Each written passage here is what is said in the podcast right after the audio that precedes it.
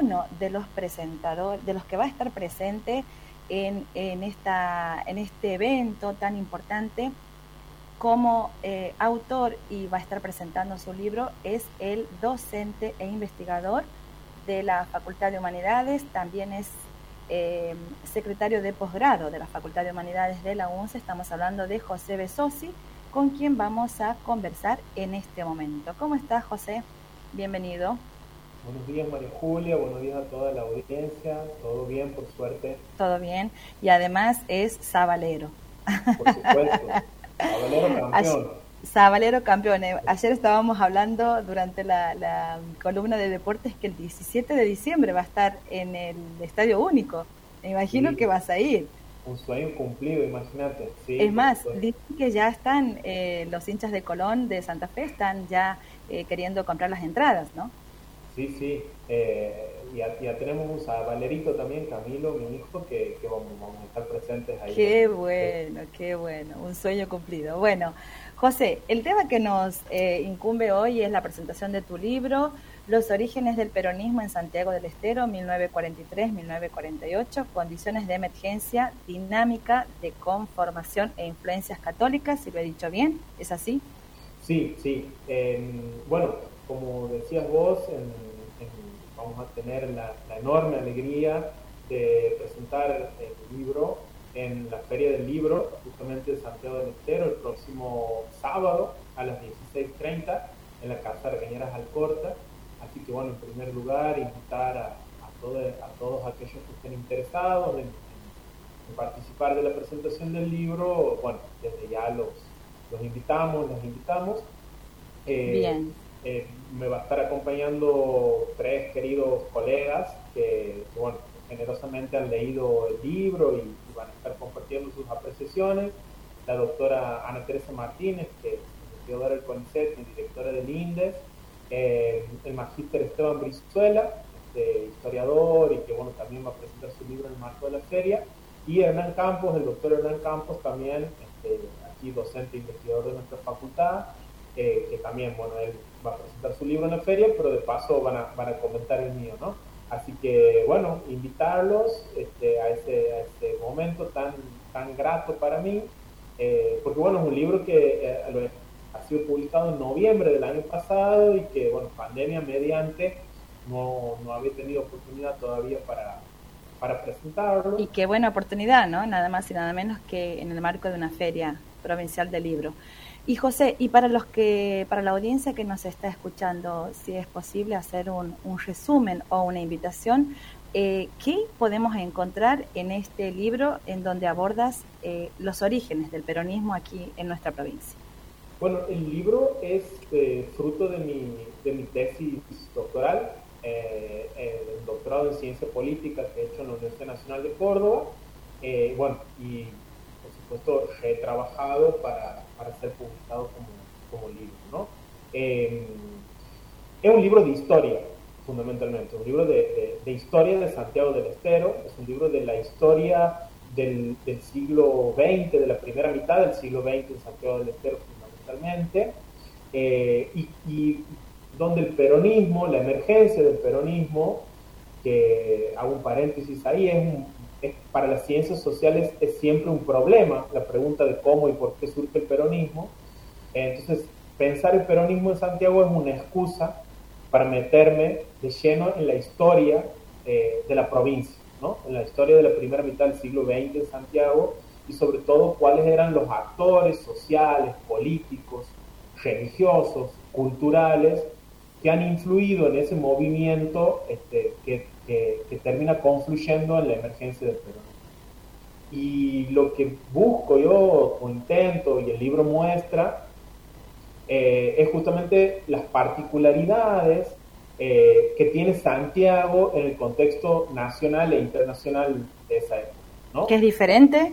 Es diferente, pero no es diferente como habitualmente se dice que es diferente, María Julia. Es decir, siempre que se ha dicho que las provincias del norte y particularmente Santiago son provincias conservadoras, son provincias donde los trabajadores no han tenido protagonismo, donde, bueno, el libro muestra justamente todo lo contrario, ¿no? El libro muestra que era una provincia con una dinámica social muy importante, que eh, va, va esas, esas décadas, la década del 40, del 30, van a tener lugar la emergencia de nuevos factores sociales este, que van a provocar cambios importantes en la estructura social santiagueña, en la emergencia, por ejemplo, de la colectividad árabe como un actor muy importante hasta ese momento que no podía participar en política, que, que estaban como en espacios relegados socialmente hablando, mostramos ahí cómo emergen y cómo empiezan a ocupar lugares relevantes, qué rol cumple la iglesia en general y el catolicismo en particular en esos movimientos,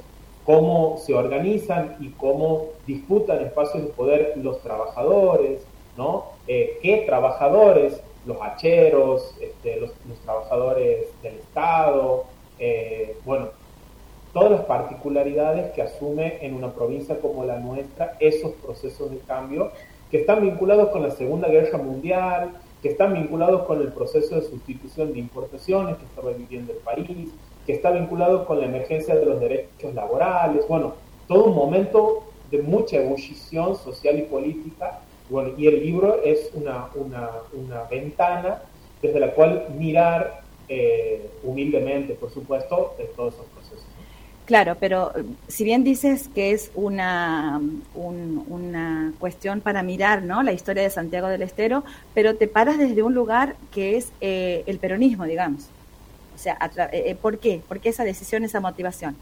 Bueno, como te, como te decía recién, el, el, peronismo no como, no como dimensión partidaria, no, no, no como el Partido Justicialista o el Partido Peronista, sino como proceso político que eh, pone en un lugar diferente al que tenía a los sectores eh, subalternos, al, sector trabajador, a los trabajadores argentinos, eh, es uno de los procesos más estudiados por las ciencias sociales a nivel mundial, no solo latinoamericano y argentino. Y en ese sentido tiene un interés en sí mismo porque es un proceso muy disruptivo. quienes ocupaban lugares subsidiarios en el espacio social, como eran los trabajadores, durante ese proceso toman mucho protagonismo en la escena pública política argentina. Pero eso siempre es estudiado en función de lo que ha pasado en Plaza de Mayo, en función de lo que ha pasado en conurbano bonaerense, en función de lo que ha pasado en Córdoba, en Rosario, en los grandes centros industrializados.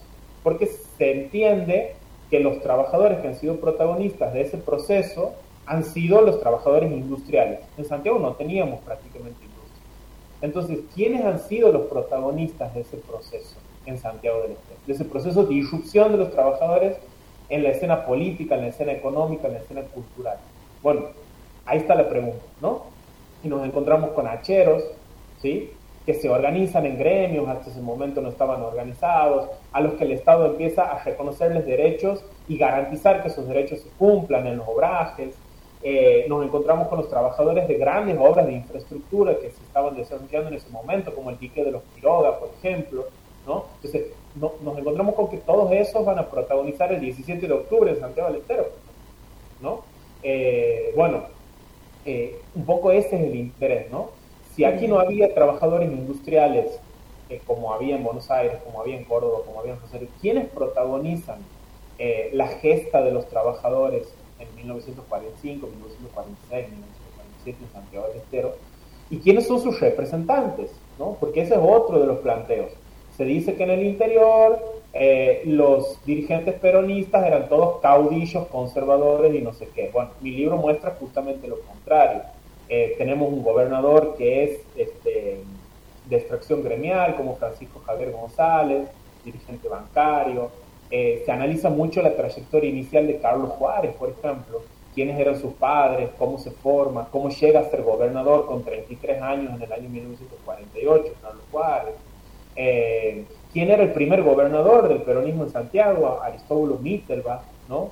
Un militar que estuvo, que, fue el encargado de detenerlo a Perón antes del 17 de octubre en la isla Martín García y cómo termina de gobernador de la provincia, cómo juegan ahí los dirigentes árabes, bueno, todo, todo un, mapa. A, mí lo que más me gusta del libro son justamente esas, como las descripciones de las intrigas palaciegas, ¿no? De la, de, quiénes eran los que estaban detrás de, eso que aparece como, como, el peronismo en Santiago. ¿no? Y vemos algo muy interesante, que es que el interior de la provincia, es decir, el interior del interior, ciudades como Loreto, como Atamisqui, asumen un protagonismo muy relevante en el proceso de emergencia del peronismo. De hecho, las, principales reuniones políticas del peronismo santiago se dan en la ciudad de Loreto, no en la ciudad capital. ¿no? Entonces eso me lleva a pensar también geopolíticamente cómo se jugaban eh, las elecciones en ese momento en Santiago del Estero, que tenía una población rural muy grande todavía, y que esa población rural es la que va a acompañar este, José, ¿quiénes consideras que eh, son las, personas, los grupos que deben tener tu libro para poder trabajar? Bueno. ¿Para este, quiénes?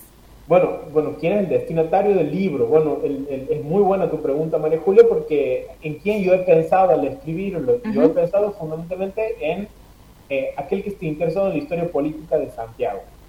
Y en ese sentido he tratado de usar un lenguaje lo menos técnico posible eh, cosa de que alguien que le interese leer sobre el peronismo en Santiago, sobre la historia de Santiago del siglo XX, lo pueda leer. Pero por supuesto, si yo fuera un estudiante de historia, un estudiante de sociología, un estudiante de trabajo social, un estudiante de, ciencia política, de carreras afines a, las ciencias sociales o de carreras de ciencias sociales, me interesaría particularmente el libro, porque bueno, también es una interpretación de cómo se juega la dinámica social en Santiago de mediados del. Quiénes son los grupos dominantes, cómo eso cambia, y también hay una apuesta teórica muy fuerte eh, de aplicar teoría social, teoría sociológica eh, y teoría política eh, al análisis de Santiago del Estero. ¿no? eso es lo menos, está bastante reducido, porque priorizado más un espíritu narrativo, ¿no? un espíritu de, de contar la época, he intentado mucho contar la época, entonces se van a encontrar con muchas crónicas. ¿Hay documentos? Muchos documentos, sobre todo documentos este, de diarios, de revistas de la época, eh, con el lenguaje de la época, ¿no? que es un lenguaje muy diferente al que nosotros usamos y que describe la realidad social y que describe un Santiago que, bueno, que a mí me, ha apasionado mucho. Y, brevemente, como para terminar, contanos cuánto tiempo te ha llevado, cómo ha sido ese, ese proceso de recolección de todas estas cosas, cuáles han sido esos desafíos o los obstáculos en el camino. Bueno, el, el, proceso ha sido muy largo, como te digo, ha sido fruto de mi tesis de doctorado. Después de cursar el doctorado, me, he puesto con la tesis en sí misma y ha sido casi tres años de trabajo. Primero el trabajo de archivo, de buscar documentos, etcétera. Lo he hecho fundamentalmente en la Biblioteca 9 de Julio, todo ese trabajo. Eh, y bueno, y después todo el proceso de, de análisis y escritura han sido tres años por lo menos. Y después el pasaje de la tesis al libro, ¿no? que es esto, de, un lenguaje técnico, etcétera, pasar a, otro modo de comunicar y de narrar, que es todo un desafío y que ahí destaco a nuestra editorial universitaria, Edunce, que ha brindado un taller muy interesante, que nos ha dado herramientas a quienes hemos hecho tesis para entender qué, hay que cambiar en el pasaje de la tesis al libro. ¿no? Ahí también una editorial universitaria no solo cumple el rol que también lo cumple la nuestra, de publicar, de editar, sino también de capacitarnos a quienes intentamos publicar en cómo tiene que ser una publicación. Y ahí celebro el trabajo que hacen los compañeros y las compañeras de Dulce, que, ha sido muy útil en el caso.